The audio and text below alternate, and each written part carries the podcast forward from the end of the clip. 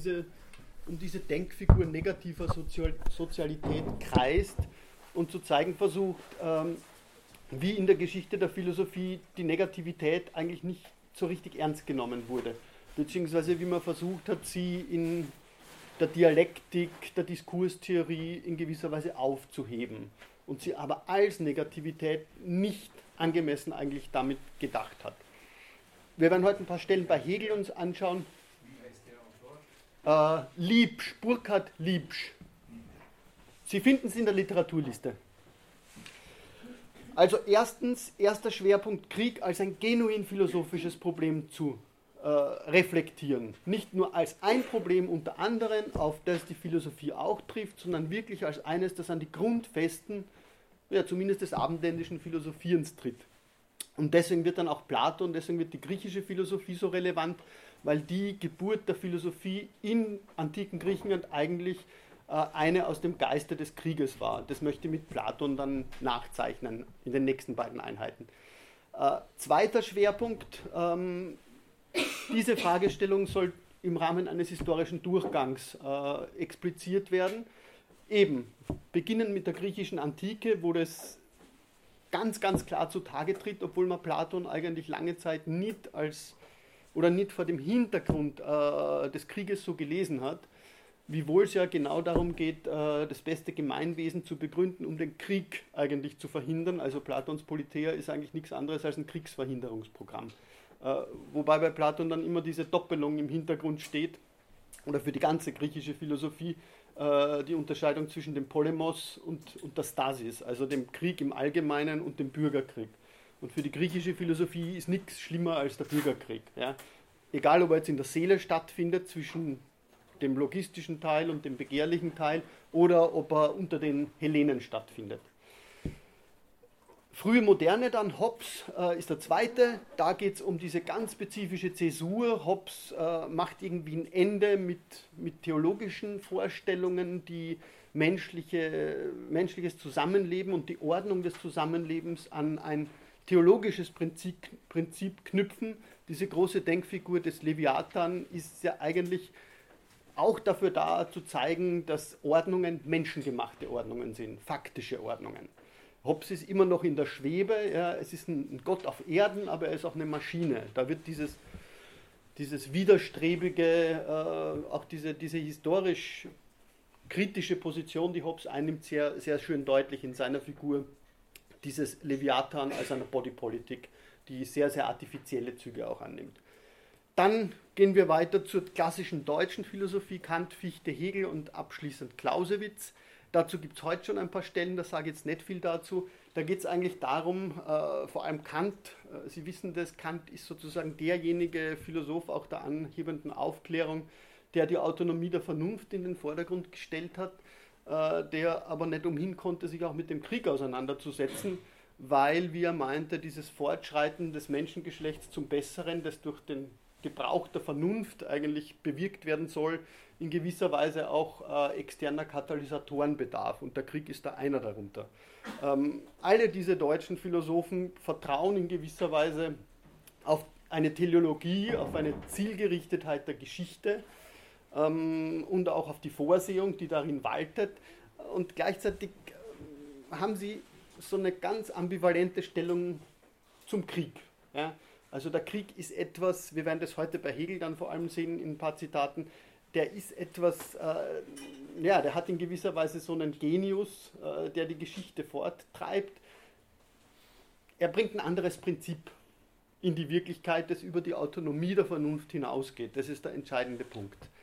Bei Clausewitz am Schluss wird es dann in eine politische Grundsatzreflexion eingeführt. Sie kennen dieses berühmte Zitat, dass der Krieg die Fortführung der Politik mit anderen Mitteln und der Beifügung anderer Mittel wäre. Ähm, wir werden auch da uns dann zwei, drei Zitate anschauen. Clausewitz ist auch sehr, sehr ambivalent. Ähm, und diese Ambivalenz, um die geht es mir in erster Linie. Ich sage nicht mehr, schauen wir in die Zitate da rein.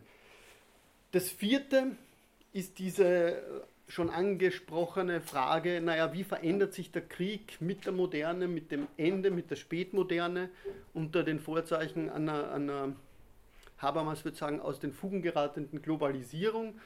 ähm, passiert da unter den Vorzeichen von technologischer Hochrüstung, von Cyberwars, von äh, ja, all dem, was mit Transhumanismus und so weiter zu tun hat, ändert sich da der Krieg in einer Art und Weise, die letztlich ohne Präzedenz gewissermaßen ist? Oder ist es eigentlich nur noch ein neues Kapitel ähm, in einer Geschichte des Krieges, die dem Menschen eigentlich seine Bedingung auferlegt? Ja? Also schafft der Mensch in gewisser Weise die Bedingungen des Krieges. Das ist ja auch die Idee, die vor allem mit der, mit der Verrechtlichung des Krieges in den Vordergrund tritt. Der Krieg als etwas, das grundsätzlich im Horizont des internationalen Rechts und so weiter und so fort zu hegen wäre. Das ist das klassische, äh, der klassische Begriff dafür. Es geht um die Hegung des Krieges, um seine Zivilisierung. Man spricht von einer Kultur des Krieges, von den Tugenden der Krieger und so weiter und so fort. Funktioniert das noch oder hat der Krieg äh, in der späten Moderne nicht eine Dynamik freigesetzt, äh, die all diese Machbarkeit, der sich der Mensch eigentlich ähm, versichert wusste, ja, aushebelt? Das heißt, diktiert da die Gewalt, die der Mensch freilässt, letztlich nicht dem Menschen in einer Art und Weise, die den Menschen eigentlich äh, ja, seiner Autonomie völlig entkleidet das ist eigentlich schon der dritte Schwerpunkt, den ich damit angesprochen habe, um den es mir geht. Äh, haben diese Transformationen, die wir gegenwärtig sehen, ich werde auf ein paar zu sprechen kommen, also Ökonomisierung des Krieges, die Infragestellung klassischer Dichotomien, Kombatanten, Nicht-Kombatanten, Front, Hinterland, äh, Zeiten des Friedens, Zeiten des Krieges, das war schon mit dem Kalten Krieg ja entscheidend unterminiert, äh, haben diese Transformationen Wirkungen, die wir eigentlich bis jetzt überhaupt nicht abschätzen können. Gut, das können wir ganz schnell machen. Es ist erweitertes Lektüreprogramm, habe ich letztens schon gesagt. Es gibt dann Schwerpunkte, zu denen komme ich gleich. Äh, aus denen sollten Sie sich was aussuchen, da sollten Sie ein bisschen dazu recherchieren und äh, mir damit eine wunderbare Lektüre Ihrer Essay, Essays zur Prüfung bitte bescheren. Das wäre mein absoluter Wunsch. Ähm, ich möchte jedes Mal noch eine Diskussion gern am Schluss, zumindest 15 Minuten, 20 Minuten an hängen, damit ich nicht nur mich äh, heiser rede, sondern Sie auch bitte Fragen stellen können. Und es wird dann noch, das ist C, äh, ein, zwei weitere Veranstaltungen im Laufe des Semesters geben, die zu Themen der Vorlesung äh, sein werden. Also vor allem der genannte Burkhard Liebsch wird im Mai, 16. bis 17. Mai, einen Vortrag und einen Workshop hier bestreiten, wo er über Clausewitz und die neuen Kriege sprechen wird. Also das würde sehr, sehr gut natürlich dazu passen. Ähm, hatte sich da jemand? Nein. Hatten Sie sich gemeldet? Nein. Nein, okay. Gut. Ähm, ja, das ist der zeitliche Rahmen, den können Sie nachlesen. Das ist eigentlich ganz egal. Ich weiß auch nicht, ob ich alles machen kann. Glaube ich nicht. Äh, bin jetzt schon hinten nach. Ähm, Sie lesen aber hier zumindest in dieser Aufstellung die wichtigsten Referenzautorinnen und Autoren. Das heißt, es sind auch in gewisser Weise Hinweise, wie Sie Ihren Lektüre-Schwerpunkt dann bestreiten können. Ja, ähm, ja, dazu habe ich glaube ich letztens auch schon was gesagt. Neue Kriege, alte Gewalt, das ist so ein bisschen das Label, unter dem ich diese Diskussion um die neuen Kriege führen möchte. Das ist ein unglaublich breiter Diskurs. Es ist ein Diskurs, in dem Sie sehr viele Disziplinen einmischen, am wenigsten die Philosophie und ähm, in dem glaube, die Philosophie insbesondere in der Richtung was beitragen kann, dass sie danach fragt, naja, ähm, wie sind wir, wie gehen wir in den Einzelwissenschaften mit Gewalt um, äh, wie betreiben wir da eigentlich notorisch immer nur sowas wie Ursachenforschung, verstehen wir damit eigentlich, was Gewalt nicht ist, sondern wie sie, wie sie sich zeigt, wie sie funktioniert. Und ich glaube, das kann man sehr, sehr gut an diesem Modellfall der neuen Kriege sehen, wo ganz, ganz unter Anführungszeichen archaische Gewaltformen zum Vorschein kommen und sich gleichzeitig verflechten mit sehr, sehr modernen ähm, Rahmenbedingungen, unter denen diese Gewalt auftritt. Also diese Ungleichzeitigkeit, diese Simultanität von was eigentlich Inkomposiblen äh, interessiert mich da weil ich denke, äh, ja, wenn es um die Ökonomisierung von Bürgerkriegsschauplätzen, von Low-Intensity-Conflicts geht, dann kann vielleicht die Soziologie des Krieges mehr sagen oder andere Forschungen. Äh, die Philosophie sollte sich, glaube ich, ganz spezifisch an den Punkten festmachen, wo sie wirklich auch was sagen kann. Und ich glaube, es geht insbesondere um den Gewaltbegriff. Und das möchte ich heute eigentlich in der Einleitung dann zeigen, äh, wo da der Einsatzpunkt einer philosophischen Fragestellung ist. Literaturhinweise haben Sie drinnen. Äh, das sind sozusagen die Schwerpunkte hier, ähm, auf die ich mich beziehen werde. Also Platon und Hobbes sind ja wirklich, da haben Sie genug, wenn Sie das als Schwerpunkt wählen, wenn Sie sich die entsprechenden Passagen in der Politeia oder im Leviathan ansehen. Ähm, das andere, zum Beispiel in der klassischen deutschen Philosophie, sind eher Passagen. da gibt es nicht eine ausgewiesene Schrift, sondern der Krieg taucht da und dort und immer wieder auf bei Kant, Fichte und Hegel. Äh, anders ist es bei Clausewitz. Ja, da haben sie ein riesiges Werk, das explizit nur dem Phänomen gewidmet ist. Aber ich glaube, Sie können schon sehen, äh, entweder Sie beziehen sich auf ein Buch, mehr oder minder, äh, oder Sie beziehen sich mehr auf Textpassagen. Das ist dann vor allem bei den neueren, äh, bei, bei den Abschnitten 4 bis 6 der Fall. Wobei gut, bei 5, das können Sie auch, Sie können jeweils ein Buch hernehmen. Also Levinas oder Arendt zu nehmen, das sind natürlich an sich schon äh, umfassende Werke ihrer Zeit. Ja. Ähm, gut, da können Sie aber gerne auch mit mir Rücksprache halten, wie Sie einen Schwerpunkt, wie Sie den gestalten wollen. Wenn Sie noch Literaturfragen haben, das können wir gerne im Laufe des Semesters besprechen. Unter Punkt 6 sehen Sie Mary Caldors Klassiker New and Old Wars, Ende der 90er geschrieben, im, im Lichte der Kriege in Ex-Jugoslawien. Ähm, es fehlt ein Buch hier, nämlich das von Herfried Münkler, also eines, er hat mehrere Bücher über die neuen Kriege geschrieben, äh, auch ein sehr, sehr zugängliches Buch. Interessanterweise zitieren sie die beiden nie und äh, erheben beide in gewisser Weise den Anspruch, die Debatte begonnen zu haben. Ich glaube, spannend werden sie, wenn man sie miteinander konfrontiert, ähm, aber das ist egal. Die anderen beiden sind auch nochmal mögliche Fluchtlinien für sie. Ein sehr, sehr schönes Buch von Adriana Cavarero über ja, nicht nur Krieg, sondern über Formen kontemporärer Gewalt, die ihr zufolge äh, durch eine ganz spezifische Zuspitzung, eine Exzessivität gekennzeichnet sind. Und da wird der Krieg auch Thema oder auch das Buch von Judith Butler über Krieg und Affekt. Ähm, ja, also das sind Hinweise, Sie können da einfach mal, wenn Sie dann im Laufe der Zeit merken, dieses oder jenes interessiert mich, genauer reinschauen. Ich möchte also heute, das steht eigentlich so unter dem Übertitel ähm, Die Philosophie und ihr anderes, also wie geht die Philosophie mit Gewalt um? Ist es nur ein vielleicht exemplarisches Phänomen äh, unter anderem, mit dem sie sich auseinanderzusetzen hat? Oder hat diese Beschäftigung mit Gewalt vielleicht ein bisschen was Verhängnisvolleres, ein bisschen was Verschreckenderes an sich? Ja? Also wenn Sie Sie müssen nur an die, klassischen, an die klassischen Affekte denken, an die klassische Art und Weise, wie man in die Philosophie hineinkommt. Äh, da für mich dann erste Stelle das Staunen, klassisch äh, platonisch, Taumazein, also das Staunen, das Erstaunen angesichts einer Welt.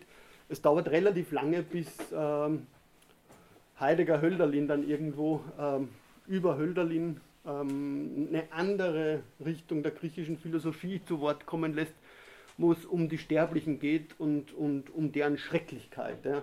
Also der Schrecken ist natürlich ein ganz anderes äh, Motiv, das am Anfang der Philosophie stehen kann. Und ähm, ja, also vielleicht weniger Erstaunen als Erschrecken wäre so im Hintergrund zu sehen. Mich interessiert die Gewalt. Und die Gewalt ist natürlich etwas, äh, das nicht nur in der Philosophie, sondern in allen Wissenschaften in gewisser Weise mal als ein Fremdkörper behandelt oder verhandelt wird. Also Sie brauchen nur an die Soziologie denken. Die Soziologie hat bis, bis in die 80er Jahre äh, Gewalt meistens unter so einem Schwerpunkt wie Devianz abgehandelt. Ja. Also da geht es um abweichendes Verhalten, da geht es darum, ähm, wie man das kategorisiert und wie man das dann sozusagen in die Social Fabrics zurückbringt. Ja. Ähm, ab den 90ern gab es dann eine eigene Gewaltsoziologie. Der Interessanterweise war einer der ersten Proponenten Tutz von Trotha, der eigentlich Kolonialgeschichtshistoriker war und äh, dann angefangen hat zu sagen, ja, okay, eigentlich haben wir keine, wir haben keine Soziologie der Gewalt, sondern das ist ein, wirklich ein totes Land in der Soziologie und das ist ja eigentlich Wahnsinn, weil soziale Systeme, soziale Kohäsion, hat in erster Linie sehr viel damit zu tun, dass sie sich an ihrem anderen abarbeitet. Ja. Also es, ist, es ist dieser Widerpart den sie gleichzeitig aber auch irgendwie in sich aufnehmen muss. Und da beginnt natürlich die ganze Unaufrichtigkeit. Wie, wie kann ich denn dieses andere in, in ein soziales System, in eine Gemeinschaft aufnehmen? Wie ist das Verhältnis von Gewalt und Gemeinschaft? Ja? Da gibt es empirische Gewalt und Derrida würde sagen, eine quasi transzendentale Gewalt, die die Gemeinschaft auf, ausmacht. Ja? Indem ich etwas als der Gemeinschaft zugänglich benenne, habe ich habe bereits anderes ausgeschlossen damit. Ja. Also diese sozialen Ordnungen sind selektiv und exklusiv und äh, sprechen das aber meistens nicht unmittelbar beim Namen an. Ich möchte von einer Reflexion ausgehen, ähm, also na, was anderes noch vielleicht. Sprechen es nicht an, gehen davon aus, arbeiten sich daran ab, sprechen ihm aber eigentlich meistens einen anderen Namen zu. Ja. Es ist dann entweder bei Foucault der Wahnsinn, ja, der, der diese Drohung des Außerordentlichen wäre, die Drohung des Chaos. Chaos wird uns noch viel beschäftigen. Das sind immer so Imaginationen der Unordnung. Und gleichzeitig gibt es aber so einen Grenzverkehr. Ja. Die sozialen Systeme müssen sich daran abarbeiten. Und Agamben hat da eine sehr, sehr schöne Formulierung gefunden dafür. Er nennt es die einschließende Ausschließung. Die einschließende Ausschließung oder ausschließende Einschließung bezeichnet so ein Verhältnis von, ich sage jetzt mal, sozialen Systemen zu ihrem anderen, ohne das sie nicht wirklich können. Ja? Sie brauchen das. Bei Baumann wird das sozusagen das Material des Ordnens sein. Ja? Jede Ordnung braucht ein Material, an dem sie sich abarbeitet, sonst wäre sie als Projekt der Ordnung eigentlich irgendwann tot. Ja? Dann wäre sie geronnen, dann wäre sie versteinert und keine lebendige Ordnung mehr. Also muss sie permanent Material herbeikarren in gewisser Weise auch. Ja? Das, das wäre dann nochmal ein spezifischer Ausblick. Also diese einschließende Ausschließung, diese, diese Kippfigur, ist ganz, ganz spannend, denke ich. Auf die müssen wir uns immer beziehen. Und genau an diesem Kreuzungspunkt, wo, wo soziale Systeme mit ihrem anderen umgehen, da stellt sie eben die Frage äh, der Gewalt. Und sie stellt sich, das sieht Agamben auch sehr schön, sie stellt sie immer gleich in einem durch und durch heteronormativen Zusammenhang. Ja. Er schreibt es, glaube ich, ganz schön wenn er das so formuliert. Die Widernatürlichkeit menschlicher Gewalt, die nicht an den Naturgewalten gemessen werden kann, ist eine historische Hervorbringung des Menschen. Also die Widernatürlichkeit ist eine historische Hervorbringung des Menschen. Als solche ist sie Teil der Konzeption des Verhältnisses von Natur und Kultur, Lebewesen und Logos, auf dem der Mensch seine Menschlichkeit begründet. Also viel deutlicher kann man es eigentlich nicht sagen. Ja, da, Sie bräuchten Sie nur mal kurz vergegenwärtigen, wie, wie wurde in der Klassik äh, der Mensch gedacht. Ja? Also nehmen Sie beispielsweise die, die Auffassung Zoon, Logon, Echon, Animal, Rationale. Ähm, da geht es immer auch darum, dass das Zoon, Logon, Echon. Ja? Es ist der, das Lebewesen, das den Logos hat, das Lebewesen, das sprechen kann, ja? das rationale Lebewesen automatisch öffnet sich da eine Korrelation mit dem, was nicht den Logos hat, was durch den Pathos beispielsweise gekennzeichnet ist oder was eben alogisch ist. Ja, es öffnet sich, Aristoteles sagt es dann ganz klar, ja, wenn der Mensch nicht in der Polis lebt, wo der Logos herrscht, dann er zwei, kann er zwei sein. Er ist nicht mehr Mensch, er ist entweder Gott oder Tier. Was anderes gibt es nicht. Ja. Aber wenn er dort lebt, ja, wenn, wenn er sich definieren will in gewisser Weise, dann braucht er sozusagen diese, die, dieses Gegenjager, über das er sich selbst versteht. Ja. In der klassischen Antike, Zoon, Logon, Echon, es werden dann als Gegensatzfigur diejenigen, die nicht sprechen können, natürlich. Wir werden darauf zu sprechen kommen bei Platon, die Barbaren. Ja. Also die keinen Logos haben, die rein die Phone haben, die rein phonetische Artikulationsvermögen haben für die Griechen, äh, aber nicht den Logos, nicht das sinnhafte Vernehmen der Dinge, wie sie als solche sind. Das Spannende ist, die Gewalt wird sofort als widernatürlich hingestellt. Ja? Aber, das sagt Agamben ganz deutlich, diese Widernatürlichkeit bringen wir selber hervor. Die ist ein Produkt. Ja?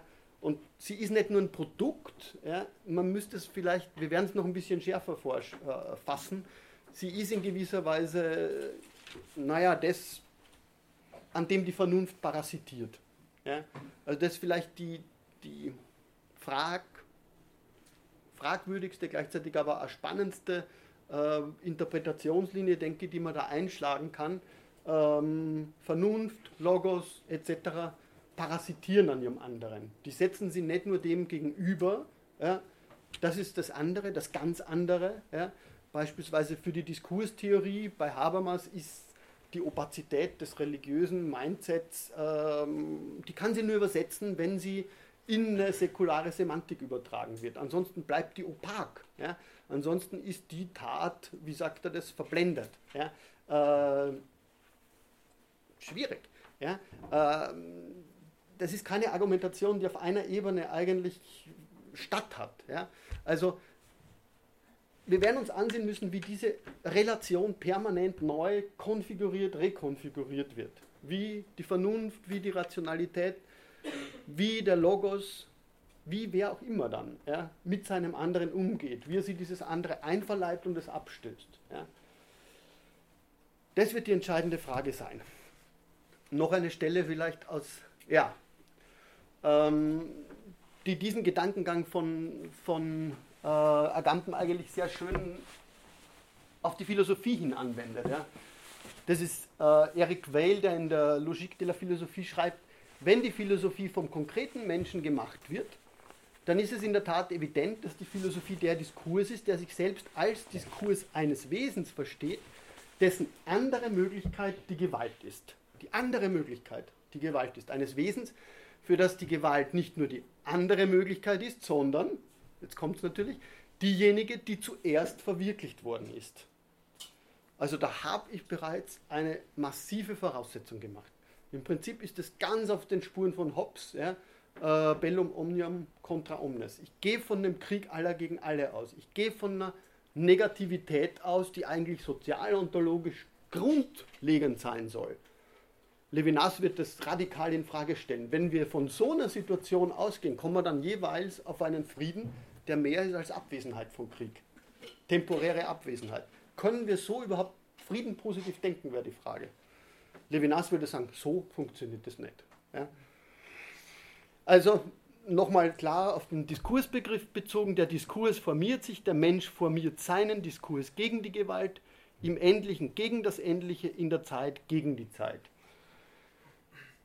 Ich finde es sehr schön, dass er von Formieren schreibt. Das ist eigentlich ein militärischer Terminus. Ja, den finden Sie auch in der griechischen Militärgeschichte, dort wo von der Taxis, der Ordnung die Rede ist. Das ist ebenso ein militärischer Begriff. Ja. Also wenn man diese, diese Texte sich im Licht der Fragen, die uns da interessieren, anschaut, dann, dann kann man so immer sehr, einen sehr untergründigen Diskurs eigentlich herauslesen, ähm, der zeigt, inwiefern da die Philosophie eigentlich ganz, ganz stark kontaminiert ist von anderen Überlegungen, von anderen Herangehensweisen. Wir machen ganz intensiv Platon. Ich möchte Ihnen trotzdem eine Stelle zum Einstieg äh, schon mal zumuten. Die ist nicht so schlimm, aber sie ist, glaube ich, sehr ähm, aussagekräftig. Ja. Das ist eine Stelle aus den Gesetzen. Ähm, und dort antwortet Kleinias auf den athenischen Gastfreund, der, der natürlich immer ein großes Thema, wir reden über den Krieg, wir reden darüber, wie unsere Staaten äh, sich zu schützen wissen. Und er gibt dann dort die Antwort, ja, wieso, wieso habt ihr dauernd diese gemeinsamen Mahlzeiten, wieso, ja, was auch immer. Und er sagt, all dies ist also in Rücksicht auf den Krieg bei uns eingerichtet und überhaupt hat der Gesetzgeber, wie es mir wenigstens scheint, alles im Hinblick hierauf angeordnet. Und damit scheint er mir denn über die große Mehrzahl der Menschen das Verdammungsurteil als über Toren ausgespro ausgesprochen, ausgesprochen zu haben, indem sie nicht einsehen, dass in der Welt immerfort ein unaufhörlicher Krieg aller Staaten gegen alle sei. Denn was die meisten Menschen Frieden nennen, das sei nur ein leerer Name, in der Tat aber lebten alle Staaten gegen alle naturgemäß auch ohne Kriegserklärung beständig in Fehde das ist, glaube ich, eine sehr, sehr aussagekräftige äh, Stelle, die, die auch schon historisch natürlich jetzt ein bisschen so auf Hobbes vordeutet. Ähm, der entscheidende Punkt ist, glaube ich, nicht der, dass wir da einen permanenten Kriegszustand haben, in actu, sondern dass die Gemeinschaften, die Polis, sich in dem Kriegszustand gewisserweise selbst erhalten. Also der Krieg wird in die Konstitution des Gemeinwesens hinein reflektiert. Das ganze Gemeinwesen funktioniert so, dass es eigentlich diese ständige polymologische Matrix im Hintergrund hat. Und man kann natürlich sagen, okay, Platon, die ganze griechische Antike, für die ist Gewalt nichts so Außergewöhnliches. Ja? Ähm, das ist einfach ein ganz, ganz anderer Umgang damit. Ja, und gleichzeitig geht es Platon dann doch explizit darum, ein Kriegsverhinderungsprogramm vorzulegen. Vor dem Hintergrund genau dieser Überlegung. Ja? Und die wird in sich mehrfältig sein. Nicht nur die anderen Staaten sind bedrohend, sondern, das ist ja auch ganz ein wichtiger ähm, Schritt, den er macht, wir haben im Inneren schon ein riesiges Problem. In dem Moment, wo wir eine Militärmaschinerie haben, droht die sich zu verselbstständigen. Das ist ein Gedanke, den Platon ebenso hat. Also wie kann ich mit diesen mehrfältigen Gefahren umgehen ja, und trotzdem den bestmöglichen Staat aller äh, aufziehen. Ja. Das ist bei Platon die Frage, um die es uns gehen wird.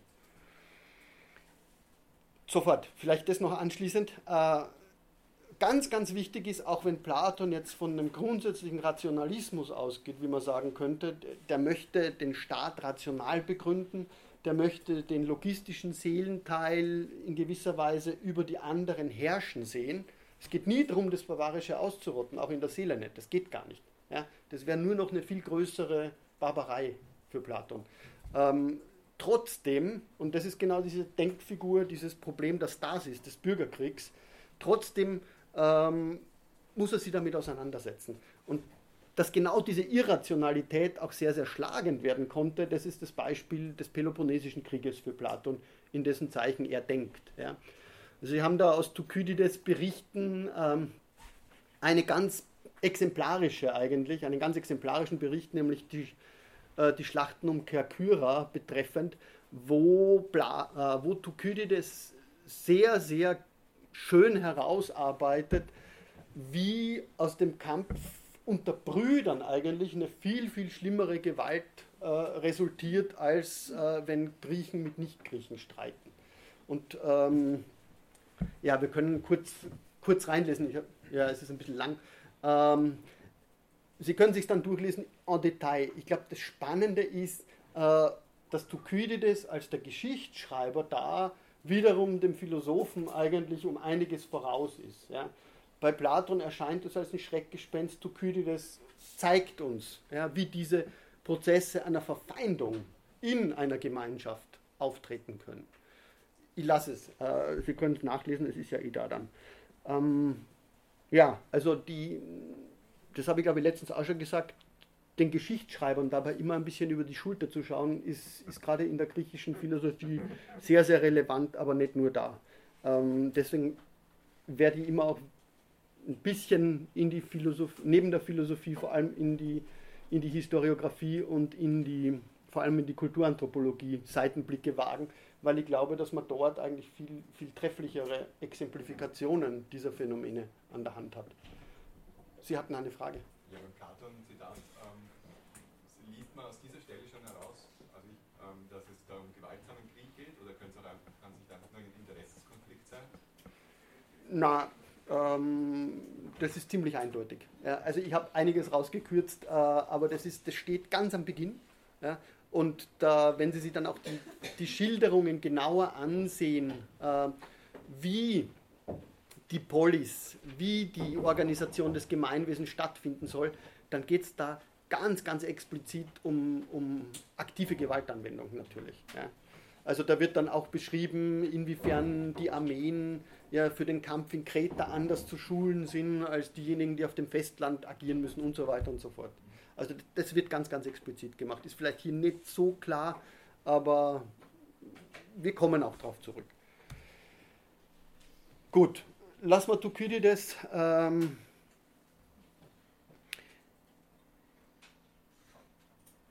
der entscheidende Punkt ist eigentlich ganz oben. Ja. Dann entfremdeten sich die Verwandten über all den Bünden, die so viel rascher bereit waren, ohne Zaudern zuzuschlagen. Ja. Also das ist das große, große Schreckgespenst. Ja. Äh, dass dieses Band der Teilung, ja, dass die Polis zusammenhält, mürbe wird, morsch wird. Und die Frage für Platon ist, warum? Ja. Äh, und ich habe es letztens schon angedeutet, äh, wir haben da natürlich einen Usual Suspect, für Platon ist es die Ökonomie. Und äh, diese Genese des Krieges aus dem Fehlgehen des Ökonomischen, die werden wir uns die nächsten beiden Stunden dann ganz, ganz explizit anschauen. Sprung ich habe gesagt, ich gebe Ihnen ein paar Zitate so, äh, um diese Frage Gewalt kurz einzukreisen. Hobbes, mein zweiter Gewehrsmann gewissermaßen, ähm, und zwar genau aus dem berühmten Kapitel 13, wo es darum geht, ähm, den Naturzustand zu beschreiben. Ich lese das vielleicht mal, wenn er den schreibt. Hierdurch ist offenbar, dass sich die Menschen, solange sie ohne eine öffentliche Macht sind, die sie alle in Schrecken hält, in jenem Zustand befinden, den man Krieg nennt. Und zwar im Krieg eines jeden gegen jeden. Denn Krieg besteht nicht nur in Schlachten und Kampfhandlungen, sondern in einem Zeitraum, in dem der Wille zum Kampf hinreichend bekannt ist. Und deshalb, das ist eine ganz entscheidende Reflexion, und deshalb ist der Begriff der Zeit als zum Wesen des Krieges gehörend zu betrachten, wie er zum Wesen des Wetters gehört. Denn wie das Wesen schlechten Wetters nicht in ein paar Regenschauern liegt, sondern in einer Neigung dazu über viele Tage, so besteht das Wesen des Krieges nicht in tatsächlichen Kampfhandlungen, sondern in der bekannten Bereitschaft dazu während der ganzen Zeit, in der es keine Garantie für das Gegenteil gibt. Alle übrige Zeit ist Frieden. Für Hobbes eigentlich eine Zeit, die es vor dem Vertrag nicht gibt. Ja, äh, sprechen wir dann auch über das, die, also ich denke, es sind so paradoxe Waffenruhen, die dann ausgemacht werden zwischen den kriegerischen Parteien. Mhm. Die habe ich nämlich nie wirklich verstanden. Bei Hobbes? Nein, generell, wenn es Krieg gibt und dann entscheiden sich irgendwann einmal beide Parteien, okay, Waffenruhe, mhm. damit Frauen und Kinder weggehen können und dann metzeln wir uns weiter ab wie man das dann rechtfertigt, dass man dann als, auch als Soldat weitermacht und nicht denkt, was soll das? Verstehen Sie, was ich meine? Ähm, ansatzweise, glaube ich. Ja. Ich meine, das, das hat natürlich.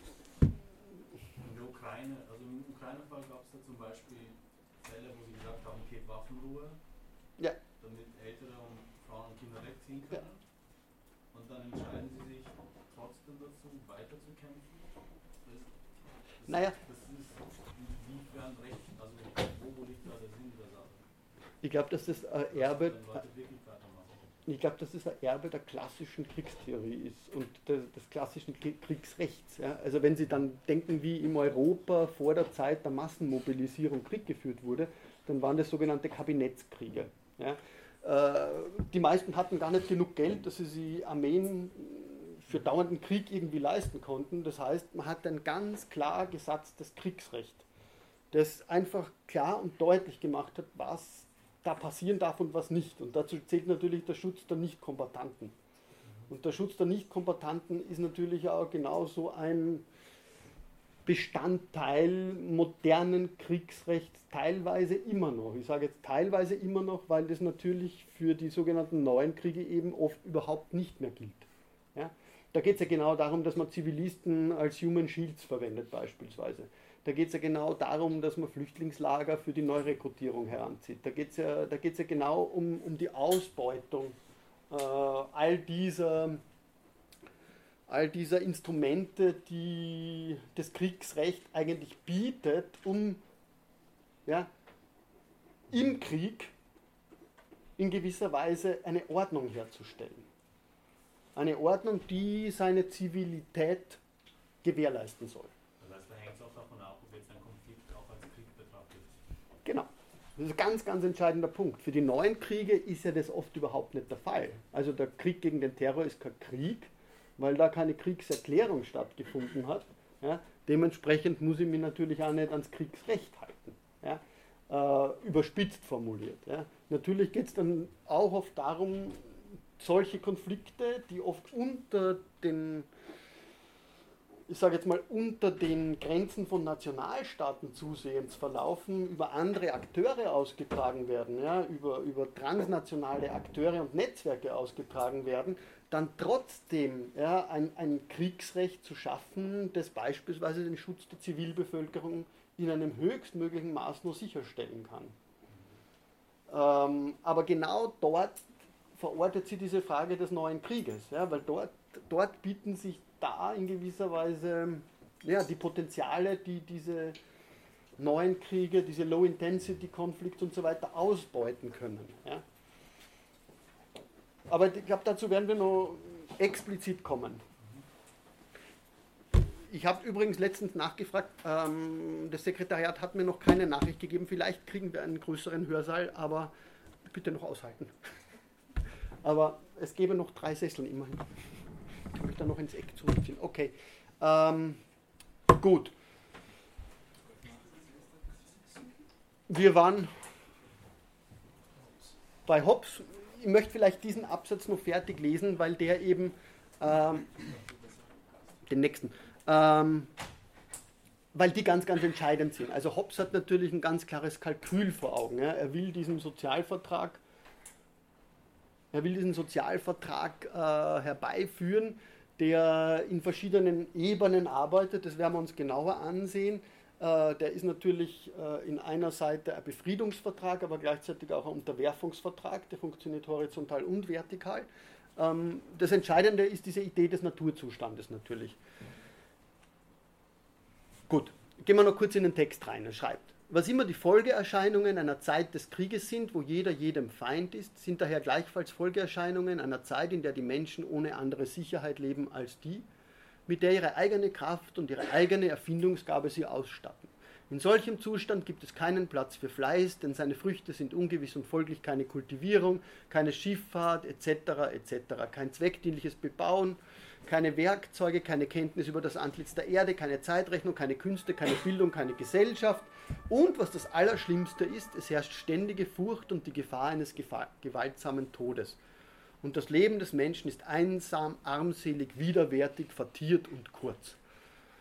Jetzt kann man sich natürlich fragen, was soll das? Ähm, wovon spricht der? Ja, keine Schifffahrt, keine Nutzung der Waren. Ähm, in, in, in welcher Zeit, in, in welcher Unzeit setzt der den Naturzustand an? Ich glaube, ähm,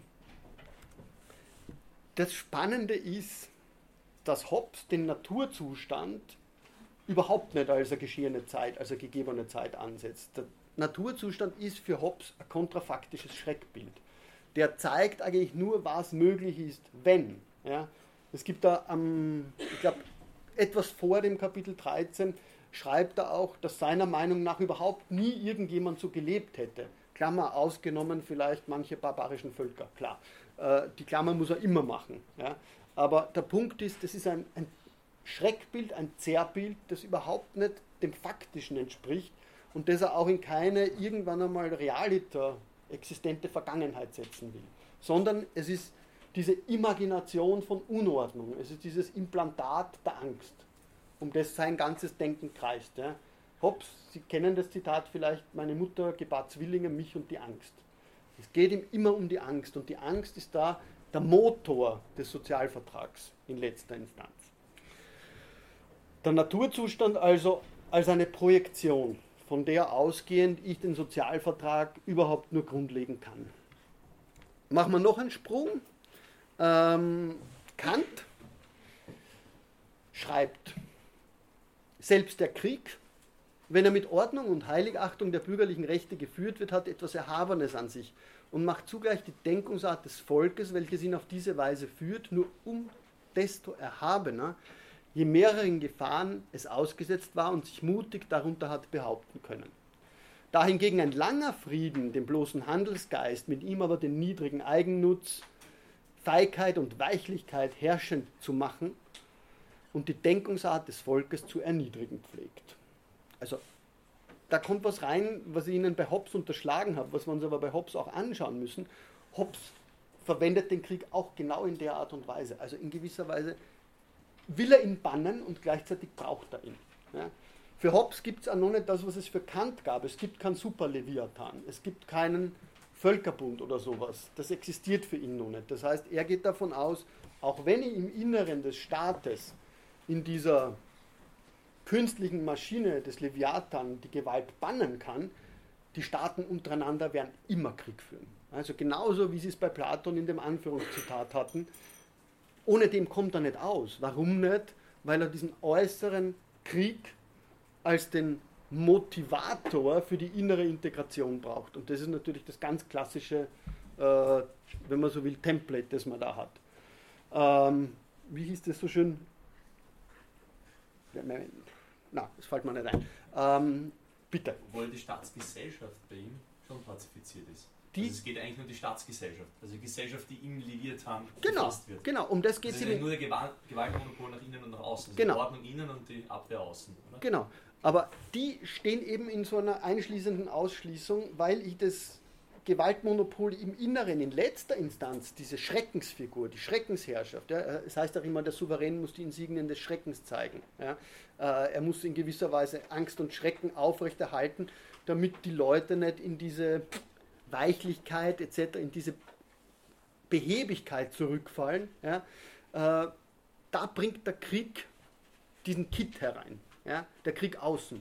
Im Inneren ist er das Schrecklichste, die Stasis, im Äußeren ist eine Notwendigkeit für Hobbes. Und Hobbes hat immerhin Thukydides, äh, der Peloponnesische Krieg, übersetzt. Also der kannte diese, griechische, äh, diese griechischen Diskussionen sehr, sehr, sehr gut.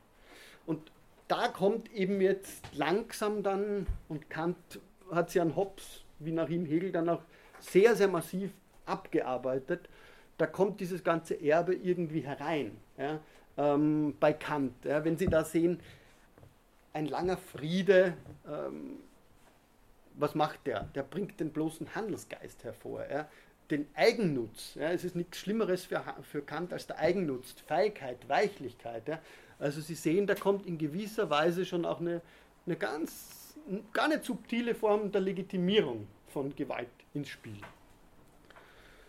Ähm, manchmal hat es auch ein bisschen poetischer. Ähm, bringt hier aber, glaube ich, dann sehr schön den Gedanken ins Spiel in, dem, in einem ähnlichen Kontext, wenn es ihm darum geht, den Menschen zu definieren. Ja. Alle Kultur und Kunst, schreibt er, welche die Menschheit ziert, die schönste gesellschaftliche Ordnung, sind Früchte der Ungeselligkeit. Also Sie erinnern sich, ähm, wir haben diese Ungeselligkeit und sie ist notwendig. Ohne die verfallen wir in Eigennutz, Feigheit und Weichlichkeit. Früchte der Ungeselligkeit, die durch sich selbst genötigt wird, sich zu disziplinieren und so durch abgedrungene Kunst die Keime der Natur vollständig zu entwickeln. Eine abgedrungene Kunst. Ja, also der Krieg in gewisser Weise auch als eine Kunstfertigkeit. Und vielleicht noch eines er spricht hier vom Erhabenen. Diese Diskussion des Erhabenen ist einer der schönsten Kapitel der Kritik der Urteilskraft. Äh, und wenn Sie sich erinnern, eigentlich arbeitet sich Kant dort vor allem an den Naturphänomenen ab. Ja, und die Naturphänomene, das schreibt er dann auch in einer Anmerkung, ja, also die, die tosenden Wässer und die Berggipfel und in gewisser Weise auch der bestirnte Himmel über mir, ja, diese Erhabenheit, auch wenn das gefährliche Naturphänomene sind, die führt den Menschen in letzter Instanz immer nur dazu, dass er das Höhere seiner Rationalität, seiner autonomen Vernunftgemäßheit, ja, die das moralische Gesetz hervorbringt, dass er sich dessen vergewissert. Ja. Also der Mensch wird da erhöht. Aber nur, und das ist dieser Beisatz, wenn ich mich sicher weiß. Ja. Der Krieg jetzt führt eigentlich eine große Entsicherung in diese Diskussion um das Erhabene ein. Da wird das Erhabene in gewisser Weise noch viel erhabener, ja, weil es einfach eine, eine Ungesichertheit, weil es eine Grenzenlosigkeit anzeigt, die für die Naturphänomene, zumindest für Kant, als solche noch nicht so zentral ist. Gut. Äh, ein Punkt, der mit Kant relevant wird und auf den ich dann auch hinsteuern möchte, wenn wir ähm, uns die deutsche Philosophie anschauen, ist natürlich genau diese Idee des Weltbürgerrechts. Das Spannende ist nur, dass Kant, der ja da das Recht bereits ganz stark in den Vordergrund rückt, wenn es um die Befriedung geht, und äh, über den ewigen Frieden hat sehr, sehr viele Artikel, die genau danach fragen, ja, wenn es den Krieg gibt, wenn er unaufhebbar ist, so muss ich mir vor allem die Frage stellen, wie dürfen Kriege nicht geführt werden, damit sie nicht ja, die un, na, wie sagt er, damit sie es nicht unmöglich machen, dass in Hinkunft ja, Kriege vermieden werden. Ja. Also da geht es da geht's um ganz basales Kriegsrecht dann. Ja. Also keine Assassinen, keine Meuchelmörder, dieses und jenes nicht, kein Vernichtungskrieg. Ja. Und interessanterweise gibt es dort dann auch eine schöne Reflexion auf das, äh, auf das ungesellige Verhalten der Europäer in den sogenannten Kolonien. Ähm, egal. Das Spannende ist, wie er das argumentiert und das wird uns beschäftigen müssen. Er schreibt, Da es nun mit der unter den Völkern der Erde einmal durchgängig überhand genommenen, engeren oder weiteren Gemeinschaft so weit gekommen ist, dass die Rechtsverletzung an einem Platz der Erde an allen gefühlt wird, so ist die Idee eines Weltbürgerrechts keine fantastische und überspannte Vorstellungsart des Rechts, sondern eine notwendige Ergänzung des ungeschriebenen Kodex, sowohl des Staats als Völkerrechts zum öffentlichen Menschenrechte überhaupt und so zum ewigen Frieden, zu dem man sich in der kontinuierlichen Annäherung zu befinden nur unter dieser Bedingung schmeicheln darf. Das ist ein komplexer Text, den wir uns genau anschauen müssen, was er damit meint. Das Spannende ist, dass Kant, ja, der eigentlich äh, den kategorischen Imperativ und die Frage, wie ich das Sittengesetz begründen kann, wie moralische Verbindlichkeit überhaupt in die Welt bringen kann, ja eigentlich davon ausgeht, dass sie alle Heteronomie, wie, wie er das nennt, das heißt alle Gefühlsmäßigkeit und so weiter und so fort, alle Affekte als pathologisch abtut, hier aufs Gefühl zurückgeht. Also eigentlich eine Motivationsquelle von Moralität beansprucht, die er in seiner theoretischen Philosophie ausklammern muss. Das ist ein ganz, ganz spannender Punkt und ich glaube, den sollten wir, deswegen mag ich ihn jetzt schon im Voraus ein bisschen unterstreichen, den sollten wir uns sehr, sehr genau anschauen. Hegel setzt eins drauf. Das macht Hegel immer, aber besonders wenn es um das geht, setzt er eines drauf, weil er einfach noch viel, viel prägnanter auf den Begriff bringt, ähm, wie diese Rolle des Krieges als Spiritus Rector der Geschichte eigentlich funktioniert. Der Krieg schreibt er als der Zustand, in welchem mit der Eitelkeit der zeitlichen Güter und Dinge, die sonst eine erbauliche Redensart zu sein pflegt, ernst gemacht wird ist hiermit das Moment, worin die Idealität des Besonderen ihr Recht erhält und Wirklichkeit wird. Okay, können wir uns anschauen, was er damit meint. Das ist die Bestimmung der Dialektik. Er hat die höhere Bedeutung, dass durch ihn die sittliche Gesundheit der Völker in ihrer Indifferenz gegen das Festwerden der endlichen Bestimmtheiten erhalten wird. Wie die Bewegung der Winde die See vor der Fäulnis bewahrt, in welche sie eine dauernde Ruhe wie die Völker ein dauernder oder gar ein ewiger Friede versetzen würde.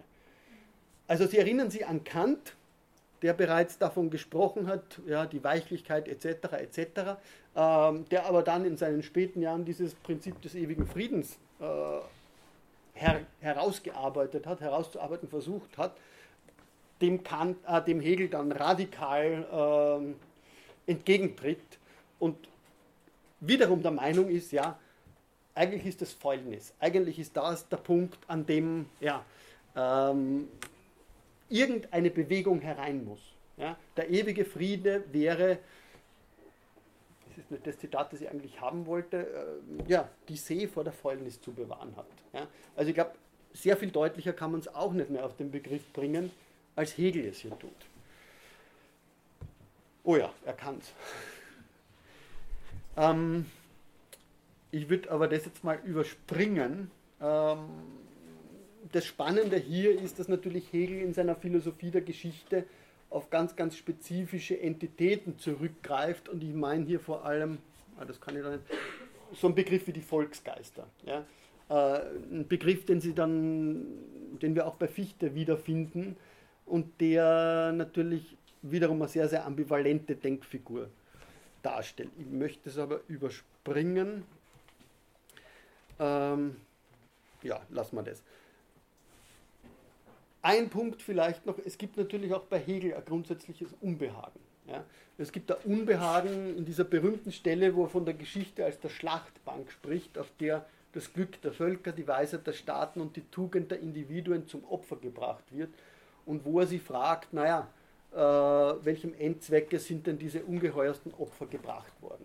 Aber das ist natürlich, der Endzweck besteht genau in der Teleologie der Geschichte, in der sie der absolute Geist verwirklichen soll. Und ähm, ich weiß jetzt nicht, ob ich es da drinnen finde. Na, ich finde es glaube ich nicht. Ähm,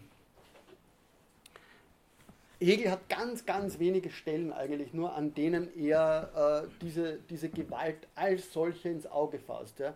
Die, die, er spricht da zum Beispiel, ich finde es jetzt nicht, von der ratlosesten Trauer. Ja. Ähm, das ist ein sehr, sehr beachtenswerter Ausdruck weil Hegel geht normalerweise davon aus, dass, äh, ja, dass die Zeit oder dass die Tränen sozusagen alles aus der Seele waschen, könnte man formulieren. Ähm, dass also das dialektische, die dialektische Maschine die Negativität, indem sie die negiert, in ein völliges Positivum umführt, überführt. An ganz, ganz wenigen Punkten spricht er von sowas wie dieser ratlos, ratlosesten Trauer angesichts von Gewalt, die offensichtlich diese Maschinerie dann doch ein bisschen ins Stocken geraten lässt. Äh, an ganz, ganz wenigen. Aber ich glaube, die sind genau die, die man sich ansehen muss, weil die Dialektik, ja, also ganz basal gefasst, Sartre sagt, dass das Bild der Gewalt ist. Ja. Da geht es einfach darum, dass integriert wird. Ja, dass im Horizont, wie er das, könnte man fast sagen, euphemistisch, von Versöhnbarkeit des Gegensätzlichen spricht. Ja. Aber was bedeutet Versöhnbarkeit des Gegensätzlichen? Eine Integrationsgewalt natürlich immer auch. Ja. Das wäre der Punkt, an dem Levinas zum Beispiel ansetzt und sagt, da gehen wir von einem Denken der Totalität aus. Da hat der andere immer schon seine Andersheit verloren. Da ist er immer schon nur als Teil eines Gesamts, einer Ordnung, einer Totalität gedacht.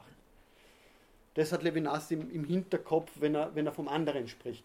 Einen, der der Totalität entgeht. Ja? Und einen, der nicht von der Totalität integriert wird, weil diese Integration gewaltsam wäre. Und für die abendländische Philosophie ist sicher Hegels Dialektik par excellence die Form der Integration. Deswegen ist es so spannend, wenn er davon spricht, von diesen wenigen Stellen handelt, an denen sie für ihn erschließt, naja, das ist vielleicht doch nicht nur dialektische Notwendigkeit, ja, sondern eigentlich ist es unglaublich, ja, was wir da über die Schlachtbank der Geschichte schreiben. Ja. Das muss sein, ja, damit der Geist seine Funktion erfülle, ja, damit er zu sich selbst komme. Ähm, und dieses, dieses Moment des zu sich selbst kommens ist ja die Identität des aus sich herausgehens und des zu sich, zu selbst, zu sich selbst kommens, in sich selbst kommens. Die Frage ist nur, ob da was verloren geht oder nicht. War Hegel nicht einfach ein Fan von Napoleon und den französischen Schlachtereien, die unübertroffen waren von davor und das hat er als, als Fan und er möchte das für Preußen haben nicht kaputt machen können, weil das wollte er ja haben. Das war der Weltgeist zu Pferde. Genau, ja. aber in dem ähm, Fall ist er ja einfach nur Fan vom Schlachten, nur solange nicht selber schlachten. Ich bin mir nicht ganz so sicher. Ja, also ich glaube, dass es bei Hegel unangesehen sozusagen dieser Faszination ja, und das ist natürlich eine Faszination für die Gewalt, das ist gerade das Spannende. Ja, und die sieht er ja in seinem System eigentlich sich verwirklichen. Ja, nur ist sie eine Verwirklichung, die eigentlich trotzdem nur auf einen Endzweck hinaus will. Ja, ähm, Fichte war da plötzlich viel desillusionierter, wenn er, wenn er angesichts der napoleonischen Befreiungskriege plötzlich sieht, ach, das funktioniert alles nicht mehr. Ja, der war viel desillusionierter und gleichzeitig auch viel realitätsnäher nur hat er andere, andere Konsequenzen daraus gezogen. Also der hat ja wirklich dann, ich habe glaube ich ein Fichte-Zitat da, ähm, ich suche es mal. Doch nicht. Ähm, ich glaube, es ist der neuralgische Punkt. Ja?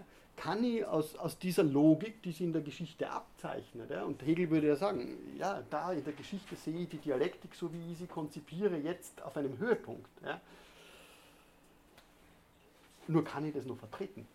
Und das ist genau in den Vorlesungen über die Geschichte, über die Philosophie der Geschichte, dass man dieses Zögern, dieses ein bisschen vorsichtig werden dann doch findet bei Hegel auch. Ja. Äh, und ich denke, dort muss man reinschauen, weil ansonsten könnte einem das schnell nur als eine, ich will nicht sagen als ein Kult der Gewalt, aber doch als eine philosophische Verbrämung der Gewalt ja, erscheinen. Ja. Und deswegen, deswegen glaube ich, ist es ganz, ganz spannend. Ja. Ähm, ich hatte doch Fichte. Nein, hatte ich nicht Fichte. Okay, tut mir leid. Ähm, gut, den werden wir auch noch machen. Ähm, Fichte ist deshalb so interessant, weil er genau diese, diese Dialektik, die wir bei Hegel finden, eigentlich dann konkret in, in, in, wie er das nennt, in die Bestimmung seiner Zeit hineinliest. Und weil er, ja, Sie kennen dieses klassische fichtische Grundprinzip, das Ich setzt sich selbst als Ich, es setzt sich ein Nicht-Ich entgegen da setzt sich ein teilbares Nicht-Ich entgegen. Und er wird diese theoretische Philosophie in seine Geschichtsphilosophie hineinbringen. Ja? Und dann spricht er dann von Volksgeistern, da spricht er von Normalvölkern, von barbarischen Völkern.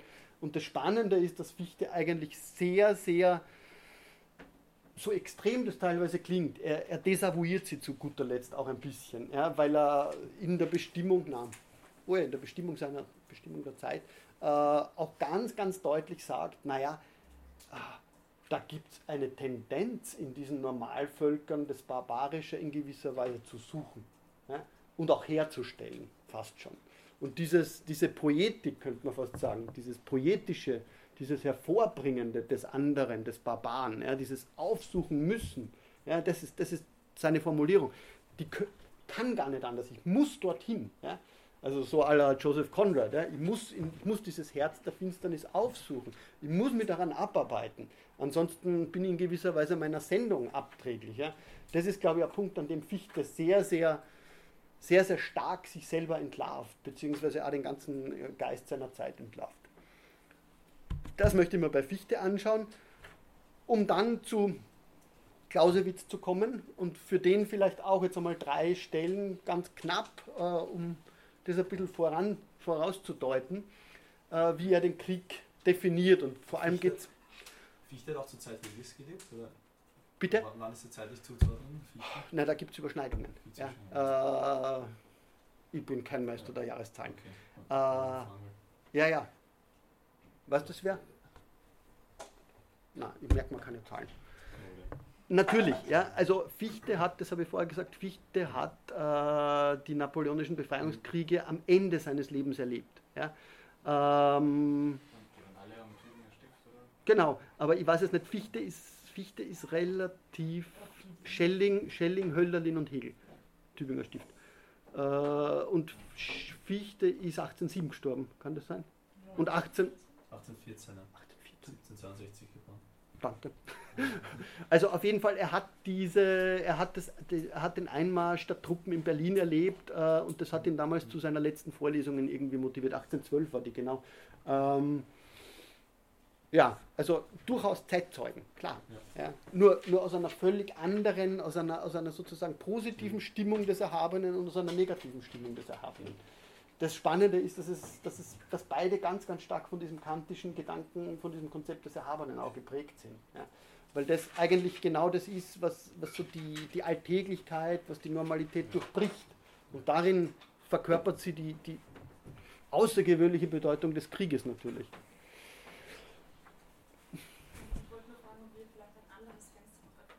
Äh, ja, können wir probieren. Wenn Sie nicht erfrieren, dann nehmen. Nein, nein. Okay.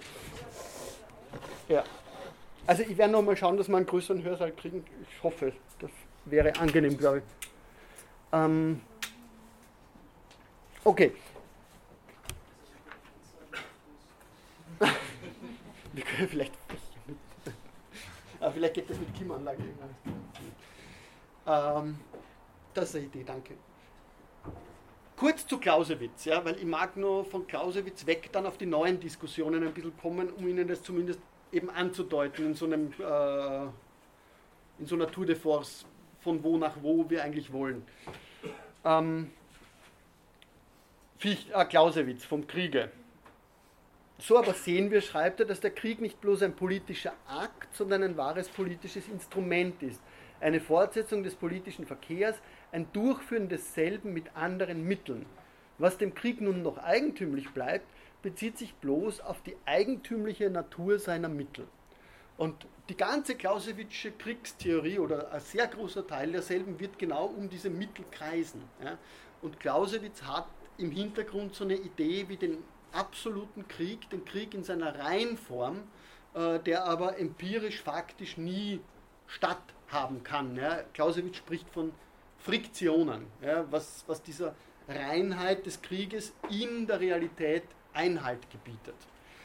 Entscheidend ist aber, was ist das Prinzip des Krieges? Ja, ein Prinzip, das in seiner Reinheit auch unter der Vorherrschaft von Friktionen, von dem, was Total, das Totalwerden des Krieges eigentlich unmöglich macht, trotzdem das entscheidende Prinzip bleibt, nämlich die Vernichtung der feindlichen Streitkräfte. Sie ist das Hauptprinzip desselben, und für die ganze Seite des positiven Handelns der Hauptweg zum Ziel. Also die Niederschlagung des Gegners, die Wehrlosmachung des Gegners und sogar die Vernichtung der feindlichen Streitkräfte. Spannend ist aber, was er dann sagt, ähm, nämlich über das Verhältnis von Krieg und Politik. Gehört der Krieg der Politik an, so wird er ihren Charakter annehmen. Sobald sie großartiger und mächtiger wird, so wird es auch der Krieg. Und das kann bis zu der Höhe steigen, wo der Krieg zu seiner absoluten Gestalt gelangt. Es gibt bei Clausewitz immer, würde ich sagen, zwei ein bisschen gegenstrebige, sofort zwei ein bisschen gegenstrebige äh, Bewegungen. Ja? Ähm, auf der einen Seite dieser sehr instrumentale Kriegsbegriff, wo der Krieg eben die Politik, der Politik zu ihren Zielen verhelfen soll, und auf der anderen Seite aber auch ein sehr, sehr existenzielles Grundmotiv, das Clausewitz vor allem in seiner Jugend stärker gemacht hat, wo das, der Krieg in gewisser Weise das zu sich selbst kommen des Volkes aller Fichte ja, besonders exemplifiziert. Ja. Ähm, und diese beiden Motive sollten wir uns, möchten wir uns, werden wir uns in ihrem Zusammenspiel anschauen, weil natürlich Clausewitz besonders für diese instrumentelle Auffassung bekannt geworden ist und diese instrumentelle Auffassung natürlich dann auch sehr, sehr entscheidend dafür ist, wie den Krieg in rechtlichem Gewande hegen kann. Ja? Äh, wenn der Krieg diese und jene Mittel zur Erreichung dieser und jener Zwecke wie soll man sagen, äh, braucht, ja, dann kann ich da ganz klar einen Rechtsdiskurs darüber installieren. Wenn andererseits aber der Krieg, insofern er ein totales Phänomen werden kann, eigentlich einem ganz anderen Ziel dient, nämlich der, dem Werden des Volkes, ja, ähm, dann habe ich es mit einer instrumentellen Auffassung, die das Recht begründen können soll, viel, viel schwerer. Das wird so die Spannung sein, die sie bei Clausewitz zeigt. Und vor allem dort, wo er dann auch auf Fichte zurückgreift, macht sie das eigentlich sehr, sehr deutlich. Geht Clausewitz somit nicht nur einem englischen Naturzustand aus?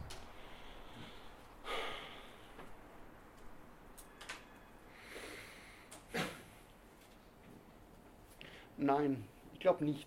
Ähm, das ist aber ein bisschen schwierig zu argumentieren jetzt aber ich schreibe mir die Frage auf, wenn wir Clausewitz machen.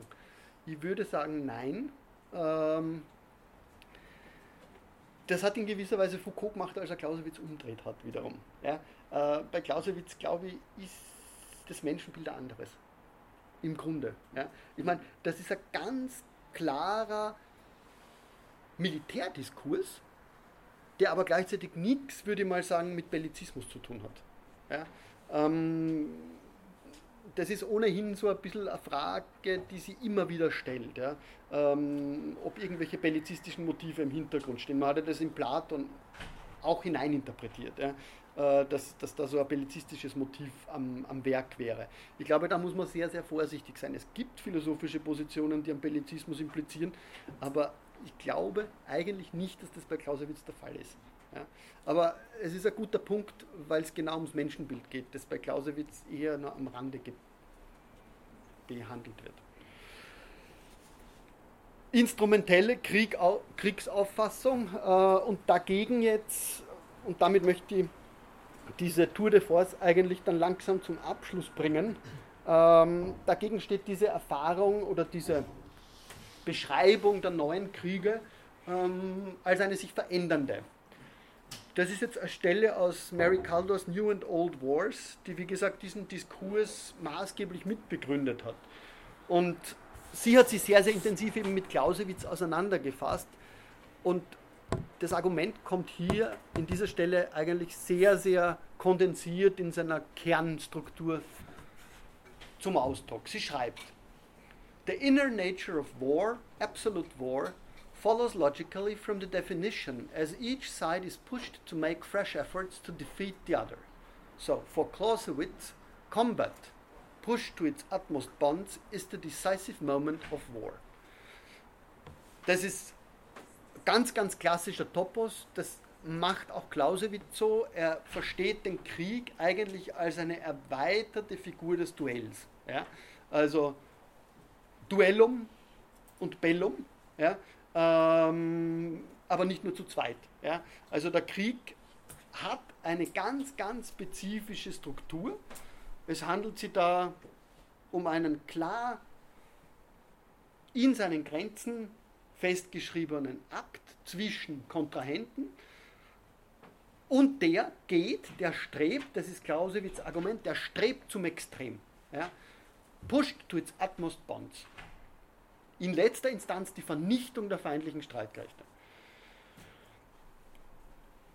Wo divergiert jetzt dann was? Sie geht nochmal auf Clausewitz ein bisschen näher ein.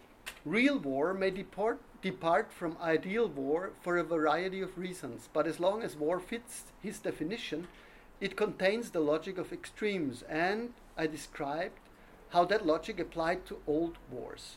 It is this logic of extremes that I believe no longer applies in new wars. I have therefore reformulated the definition of war. I have defined war as an act of violence involving two or more organized groups framed in political terms. According to the logic of this definition, war could either be a contest of wills, this is the Clausewitzsche Formel, as is implied by Clausewitz's definition, or it could be, this is Kaldor's Formel, a mutual enterprise. A contest of wills implies that the enemy must be crushed, and therefore war tends to extremes. Contest, Enterprise. Äh, anschaulicher kann man den, den Gegensatz eigentlich fast nicht mehr äh, hervorheben, glaube ich. Was sagt sie dazu? A mutual enterprise implies that both sides need the other in order to carry on the enterprise of war, and therefore war tends to be long and inconclusive. Inconclusive wars ist eine andere Formel, die sie dafür verwendet. This does not necessarily imply conspiracy. Indeed, the two sides may themselves view the conflict as a contest of wills. Rather, it is a way of interpreting the nature of war. Also, Conspiracy natürlich das ist das Fenster irgendwie, die, ähm, die, die Tür, die sie zumachen will, ja, äh, das ist nicht irgendwo in den Kämmerchen sozusagen ausgehandelt, ja, sondern es ist eine grundsätzliche Weise, wie man Krieg interpretiert. So, my argument is that new wars tend to be mutual enterprises rather than a contest of wills. The warring parties are interested in the enterprise of war rather than winning or losing, for both political and economic reasons.